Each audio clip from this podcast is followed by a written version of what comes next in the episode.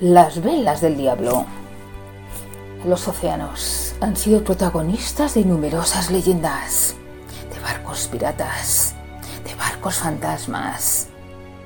Destacan la leyenda de la perla negra y del holandés errante, pero hay una leyenda mucho más terrorífica, la leyenda de las velas del diablo. Las velas del diablo era un galeón parecía estar movido más que por las corrientes marítimas y por los vientos oceánicos. Estaban movidos, según dicen, por el aliento del diablo, por el aliento de Satanás. Navegaba cortando las olas, generando mucha espuma, y solía aparecer al atardecer, cuando el sol se ponía un gran galeón con numerosos mástiles y velas de color pardo. Llevaban impresas en su lona una corona. Su casco estaba pintado de color blanco. Tenía 100 cañones a cada lado, de oro y plata. Y tenía un mascarón de proa que era una corona como las velas. Navegaba a gran velocidad. Los navíos que lo avistaban a lo lejos se quedaban maravillados por la velocidad de aquel barco y a medida que se acercaba, por la belleza y esplendor de las velas, del casco y del mascarón de proa. Pero cuando el galeón estaba cerca de los otros navíos. El cielo se oscurecía, el sol se metía del todo y una niebla espesa y profunda caía sobre las aguas. De repente, aquel barco maravilloso y divino se transformaba en algo terrorífico y terrible. Las velas eran velas negras y rotas color de su casco también era negro.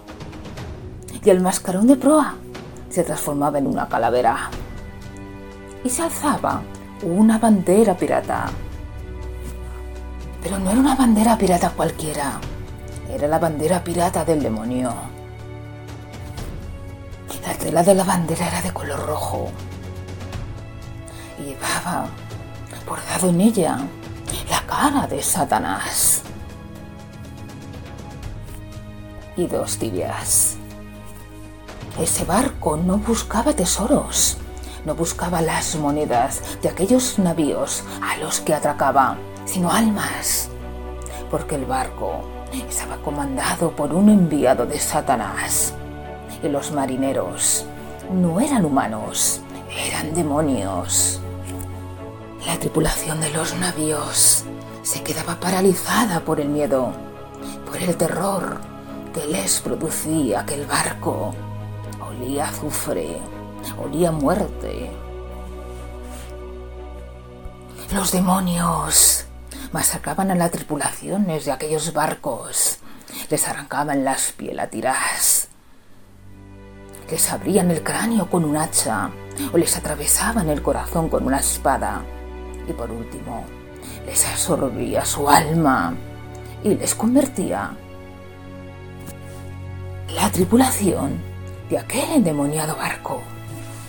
Los demonios comían el corazón de los marineros y bebían su sangre y la esparcían por toda la cubierta del velas del diablo. Solamente se salvaban unos cuantos, aquellos que tenían el alma pura. Y cuando eran rescatados, si alguna vez lo eran. Los demás los tomaban por locos, por esquizofrénicos.